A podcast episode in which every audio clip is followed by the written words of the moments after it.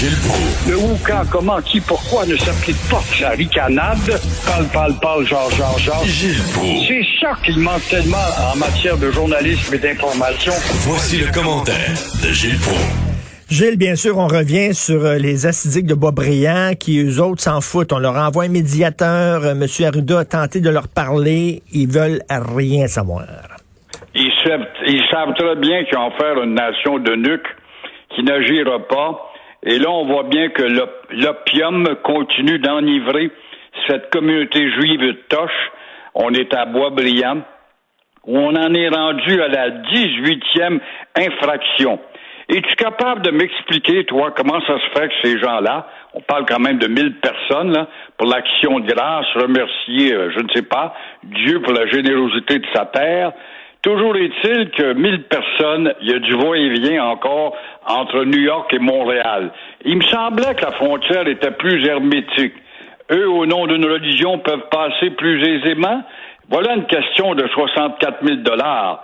Et quand on parle de racisme systémique, il faudrait peut-être regarder cette communauté-là qui pratique carrément un racisme systémique à l'égard de la société dans laquelle ils se trouvent. Est-ce que les ascédiques de New York dérogent chez eux dans le rue de leur quartier juif quand il y a justement des pandémies et des règlements nationaux? Est-ce que les ascédiques de Toronto dérogent? Est-ce que les ascédiques de Paris, où il y a une forte communauté, dérogent également? Alors, poser la question, c'est y répondre. Ah oui, mais à Brooklyn, ils ont vraiment énormément de difficultés. J'ai une anecdote pour vous, Gilles. Je demeurais à Outremont et j'étais ami avec nos voisins. Et nos voisins décident de déménager. Et là, la maison est en vente. Et là, soudainement, la maison, elle est achetée. On apprend qu'elle est achetée par euh, un- une famille assidique, par un juif assidique. Et là, bon, on dit, ils vont débarquer à un moment donné, ils vont s'établir. Et là, ça fait un mois, deux mois. Il y a personne qui reste dans la maison.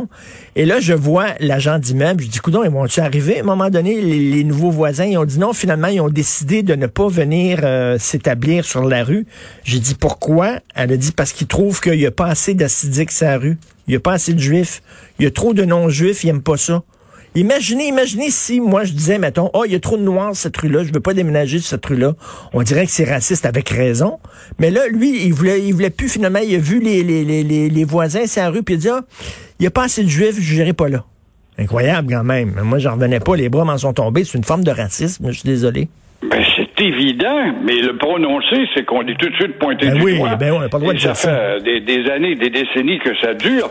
Encore une fois, ils savent fort bien qu'au Québec, ils vont faire une nation de nuques qu'on peut se permettre. Quand ça fait 18 infractions que tu commets et puis que tu sais que ton premier ministre est un gentil bonhomme parce qu'il fait, puis il marche les fesses serrées, ton premier ministre, parce que la presse et la, la Radio-Canada euh, fait tous les efforts nécessaires pour l'accuser. Comme le devoir ce matin, je te, je te disais justement là-dessus, lui c'était pour le nationalisme. Ben oui. Alors, on voit bien que le Québec est une cible facile pour tout ce qu'il y a de broyard pour répandre et un renversement de réputation à l'égard de ce peuple de bonasses.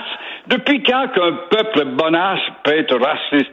Un peuple conquis sur lequel on y pile ses pieds régulièrement sans qu'il ne réagisse peut être raciste. Ben oui, non, mais écoutez, là, ben, vous parliez là, de bonasse, de peuple bonasse. Regardez ça, là, euh, ça c'est parallèle à ce qui s'est passé à Boisbriand. À Dorval, il y a une vingtaine de personnes qui jouent au cartes dans une résidence. Les policiers sont rentrés puis n'ont pas donné de contravention. OK? Puis là, là c'est parce que ça, la, la- la- la- marche à suivre, c'est que tu donnes pas une contravention tout de suite. Là. Non, non, non. Un, constater l'infraction et valider la non-application de la loi. Bon, je constate que la loi n'est pas euh, appliquée. Deux, offrir à l'individu de quitter les lieux ou de mettre un masque dans un esprit de sensibilisation, la persuasion. La persuasion, La ben voilà. persuasion. Puis là, après ça, laisser le temps à l'individu de se conformer. Et après ça, si l'individu ne collabore pas, là, on peut donner une contravention. Fait que finalement, vous entrez comme policier, vous entrez. Si vous dites, OK, vous n'avez pas le droit d'être ici, vous sortez, les gens sortent. Pas besoin de donner de contravention. À quoi ça sert d'avoir un règlement si on donne pas de contravention? On le sait, ça s'applique dans toutes les règles de la vie au Québec. tout ce qui est affirmatif, la loi 101 est un exemple, l'Office de la langue est un autre exemple, c'est les avertissements, puis recommencez pas, puis soyez gentils. On a peur de vous frapper, on n'a pas une loi, mais on a honte de l'avoir passée. Alors, de grâce, continuez, mes petits récalcitrants, qui euh, nous haïssez, mais vous pouvez continuer, mais de grâce, faites pas trop de bruit pour nous déranger, parce qu'on va être malmenés, nous, par euh, nos gens. Alors, c'est ça. C'est rien d'autre que ça. Ben, tout à fait. Vous voulez parler du euh, procès de Gilbert Rozon? Oui, il va y avoir, avoir des poussées de crayon là aujourd'hui, justement, pour des caméras, parce que euh, on va porter attention. Il va répliquer 40 ans plus tard, après l'événement. Alors, il faut retenir que depuis 40 ans, Roson a vu bien d'autres jeunes filles et euh, que des papiers à aller chercher à la maison parce que ça a été son, son sa façon d'opérer. Justement, faut que je passe à la maison, j'ai un papier. Alors, il y en a assez accumulé de papiers pour euh, bâtir un manuscrit, il n'y a pas de doute.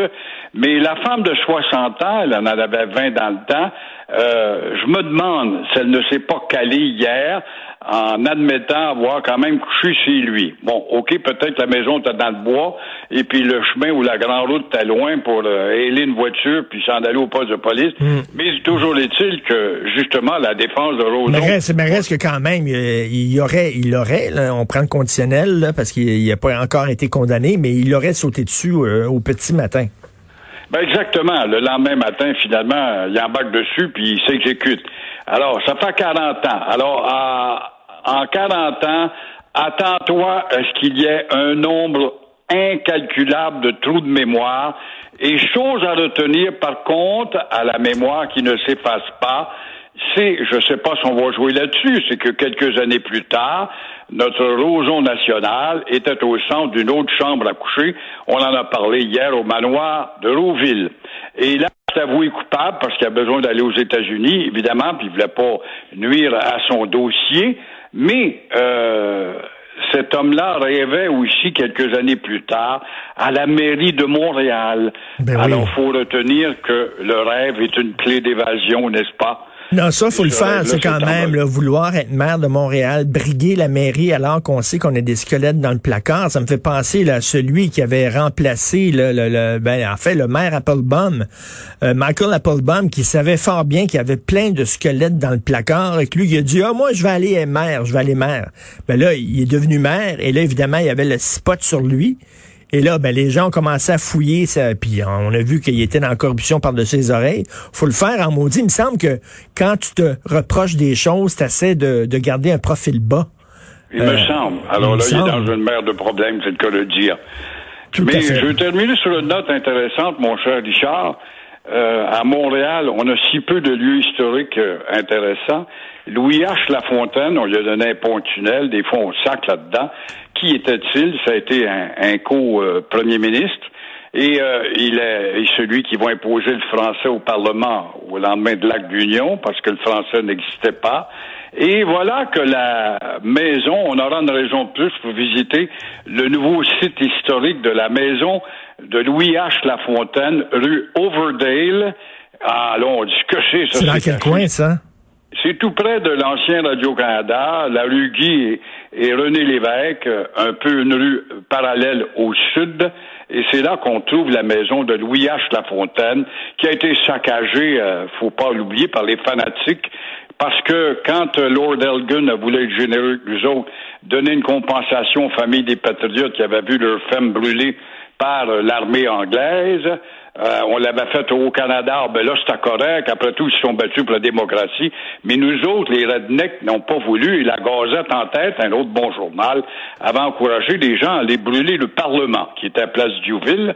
Et toujours est-il que en avril 1849 et en août 1849, quelques mois plus tard, on recommençait encore pour aller saccager la maison de Louis H. Lafontaine qui est obligé de se cacher parce qu'il avait osé demander, dire, il faudrait bien qu'on compense les familles des patriotes qui hmm. ont vu leur ferme, leur bétail tué par l'armée britannique lors de la petite rébellion. Et le sénateur Serge Royal s'est démené pendant des années de temps pour sauver cette maison qui a été classée, mais on ne l'a pas restaurée. On est venu euh, à bout, je ne sais pas où on a trouvé l'argent, mais là, on va l'inaugurer bientôt. On le Ben, voit c'est ce matin. c'est une bonne nouvelle, ça, mais euh, on va certainement, il y, a des, il y a des militants qui vont certainement demander sa fermeture sous prétexte que, je sais pas, ils vont trouver là, quelque chose dans la vie de Louis H. Lafontaine, comme quoi il faudrait pas déboulonner sa statue, puisque je pense qu'il n'y a pas de statue, mais euh, on va fermer sa maison. J'ai j'ai bien hâte de voir ça. Là. Hormis qu'on défonce son tunnel. Il y en a une Ben statue oui. au parc La Fontaine, justement. C'est une raison. T'as bien raison. On va peut-être trouver un recoin Ah, quelque ouais. part dans son Ah, ben, histoire. Il a sûr. pris euh, une coupe de bouteilles de trop avec Johnny McDonald et par conséquent, il faudra le traiter d'ivrogne. Ah. Mais euh, il s'éloigne de Louis-Joseph Papineau. Alors, ça devrait plaire aux rednecks, ça, quand même. Parce qu'au lendemain des, de, de 1837, euh, il était très proche de Papineau, mais il s'éloigne de lui. à- il disait que c'est un extrémiste, puis il va se ranger avec euh, euh, Sir Georges-Étienne Cartier. Bon, ben, nous autres, on va réformer la, la Constitution. Ben, pour une fois qu'on a une maison historique qu'on n'a pas rasée, hein, parce qu'on en a rasé une gang ces temps-ci, donc il y en a une qu'on a préservée enfin. Et puis en terminant, c'est l'Halloween. On va pouvoir passer l'Halloween. Vous allez vous costumer comment, là? Gilles, avez-vous votre costume? En homme invisible, puisqu'on m'a demandé d'être invisible et de rester à l'intérieur de ma maison. Alors, ça va être ça mon choix de costume. Merci, Gilles. Bonne journée. On se reparle demain. À demain. Au revoir.